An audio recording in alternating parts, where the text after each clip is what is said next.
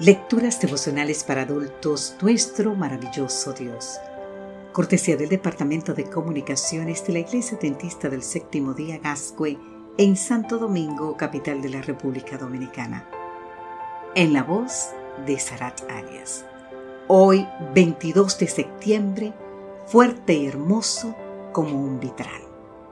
Primera de Corintios capítulo 13 versículo 1 nos dice, si hablo en lenguas humanas y angelicales, pero no tengo amor, no soy más que un metal que resuena o un platillo que hace ruidos.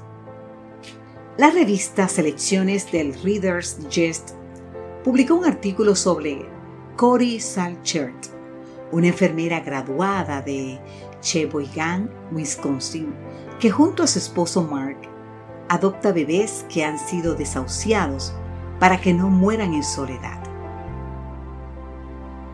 Puede buscar esta revista de noviembre del 2016 en la página 88 y 89. Durante años, Cory había ayudado a parejas que sufrían la pérdida de un bebé y también a otras con niños en etapas avanzadas de enfermedad.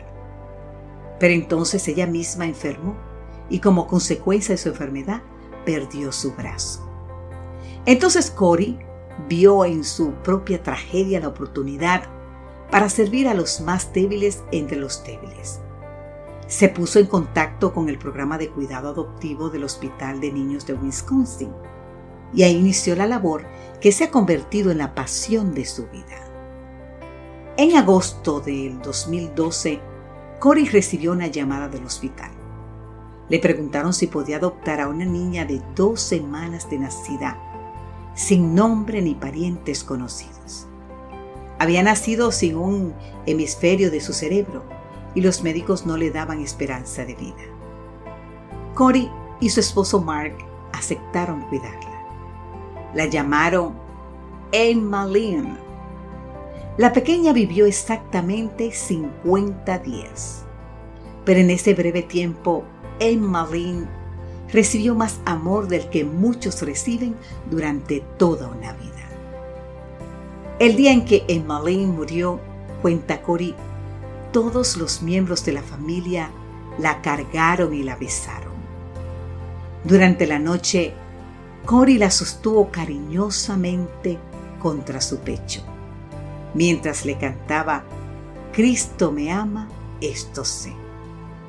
Al rato, Cory se dio cuenta de que la niña había dejado de respirar. Dejó este mundo mientras escuchaba el latido de mi corazón, dijo Cory. ¿Por qué Cory acepta a estos niños en su familia a sabiendas de que quebrantarán su corazón? ¿Sabes por qué? Porque quiere aliviar el sufrimiento de quienes nada pueden hacer por sí mismos. Claro, su familia sufre cada vez que un bebé muere pero al sobrellevar el dolor de la pérdida, sus corazones han llegado a ser como vitrales. Esas vidrieras multicolores hechas con pedazos de vidrios rotos, que cuando se unen son más fuertes y más hermosos precisamente por haber estado rotos. Mi corazón quedó quebrantado al leer este relato, pero le pido a Dios que me ayude a recoger los pedazos y los restaure Quizás entonces llegará a ser tan fuerte y hermoso como un vitral. O mejor aún, quizá llegue a reflejar algo de la belleza del corazón de Cristo. Padre Celestial, crea el amor de Cristo en mi corazón. Solo así podré amar como Él amó servir, como Él sirvió.